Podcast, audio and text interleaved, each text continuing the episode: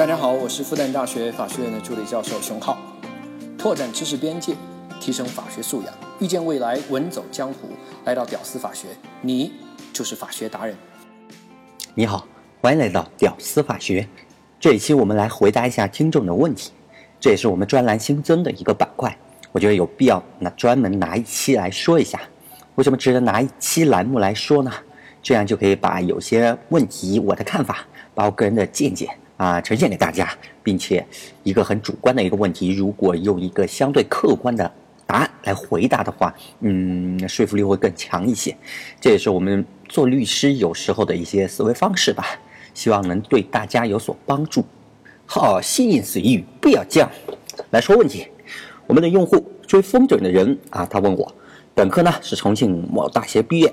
大四，然后男，一米六八，颜值一般，略有辨识度啊，河北人，法硕的择校当中，请问呢，北方人去上海做律师会不会比北京更难？比如说语言啊，呃，还请问是否存在一些传说中的排外呢之类的啊？他就是这么一个问题。好，这是一个职业规划的问题，其实还是蛮害怕回答这样的问题的，怕给人瞎乱指，给人指偏了。好，那既然问到我了，那我还是说下我的想法吧，仅供参考哦。之前呢回答过一次，在平台的另外一个地方问答那个地方，一是平台限制，时间有限，不能充分的回答；二是说话没有打草稿，呃，直接说的，没有经大脑，不严谨。今天认真回答一下啊，如果当时回答的跟今天的有区别的话，以今天的为准。哥们呢说他颜值略有辨识度，那我就默认为比较帅吧。但是呢，哥们，我看你的问题啊，呃，你不是要考法硕吗？怎么要去问当律师的事儿呢？好，这是两个连续的问题啊。我们先回答他的第二个问题吧。在上海当律师会不会有传说当中的排外呢？其实啊，我想说的是，上海作为国际化大都市，已经是相当相当不排外了。你看，在上海的外地人有多少？那不是很多嘛，对不对？你要去像瑞士啊之类的国家，那才叫排外呢。对不对？开个车都能把你摁死。其次呢，排外就是我理解的歧视吧。假设啊，一个公司的老总或者一个律所的主任，他要是歧视你，比如说你和一个本地人同时面试，那他就是不要这个你这个外地人，他就要这个本地人。但是呢，经济学上有一个基本的概念：凡有歧视，必有成本。他歧视你，那他是要付出成本的。如果你的条件各方面都比那个本地人要好的话，他就是要歧视你，他就是要用本地人，那他就失去了得到更优秀的人才的机会，花同样的钱雇佣了更差的人喽，这就是他的成本。但是呢，据我对上海的律师同仁的了解啊，只要更优秀，对不对？是否是本地人这个参考因素，那绝对排在后面的。至于你说的这个，他们内心有没有看不起外地人这种这种心态啊？我觉得你大可不必自卑。一个什么能力都很差的本地人，我们反而瞧不起他们。说真的，对于年轻人来说啊，上海总体来说还是一个以能力和实力来体现地位的城市。是否是本地人对他的社会地位的影响，那真的是不值一提。哈哈好，我们来看他的另外一个问题：北方人去上海做律师会不会比北京更难？如果两个城市要比的话，那就我先看一下北京当律师的条件吧。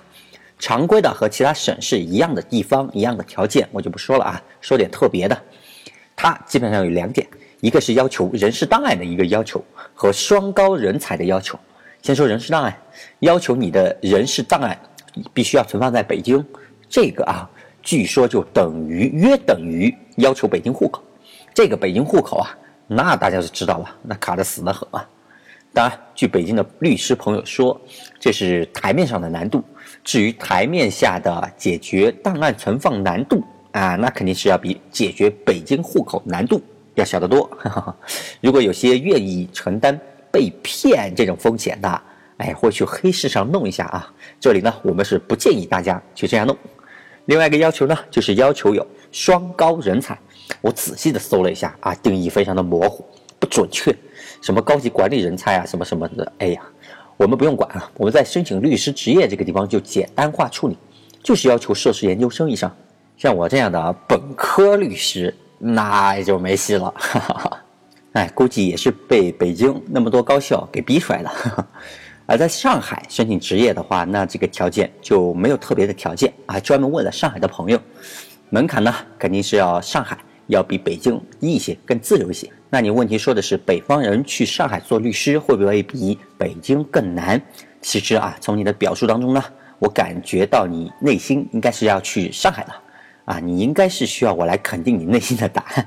那作为律师呢，在哪里职业更好？呃，好，我直接说我的答案。在上海当律师，比在北京当律师要容易一些，更好一些。这还不是说办证的难度啊，我说的是同样办了证以后，职业发展环境就这个问题，上海更 OK。我为什么会有如此的结论呢？可不是光经验和感觉。其实我个人没有在这两个地方职业过，我也没有办法给经验上的东西，只能是朋友哎，不，上海的朋友、北京职业的朋友，他们给的这样一个主观的一个感受。所以呢，我这个问题，呃，我从另外一个角度来回答，给你看一些稍微客观一些的东西数据吧。北京呢，现在律师人数全国最多，差不多两万五千人左右。上海呢，其次，两万一千人不到。呃，我在这个统计的数据啊，是一六年的数据。一般的二线城市呢，只有五千个律师左右，比如像南京啊这样的城市。那我说的这个人数呢，就给了人一种一线城市它的律师业竞争特别激烈的感觉，这可能也是你认为谁比谁更难的这种想法的来源，默认为难嘛。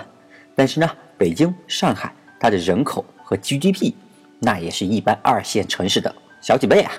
比如说，北京两千一百万人创造了二点八万亿的 GDP，上海两千四百万人创造了三万亿，一般的二线城市呢？那就少得多，比如像南京八百二十万人，一点一万亿的 GDP。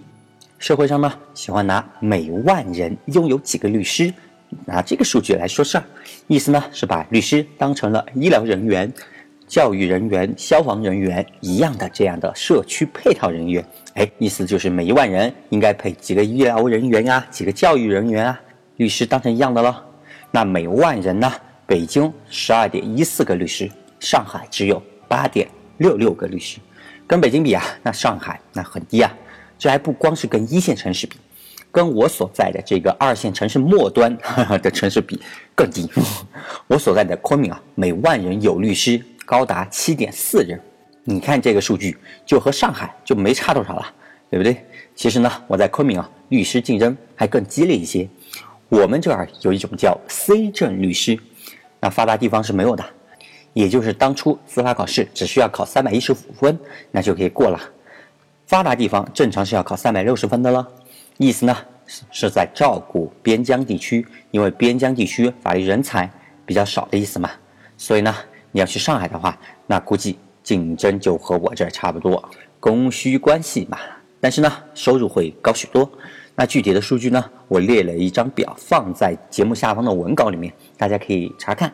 我现在想想啊，当初真应该去上海做律师的。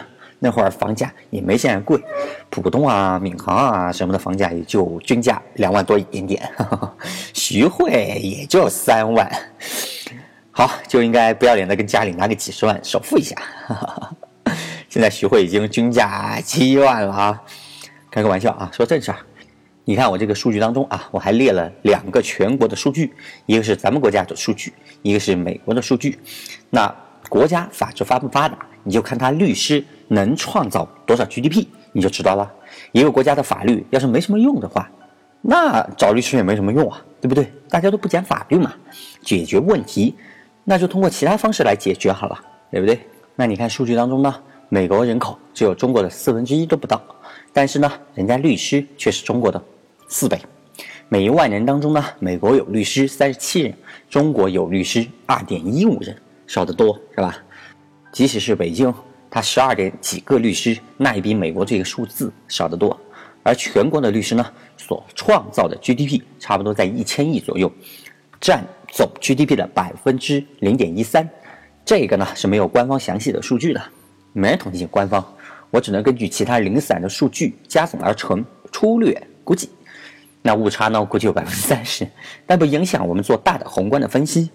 美国这个呢就比较可靠啦，就有详细的数据，知乎的朋友帮找的，所以呢比较详细和具体。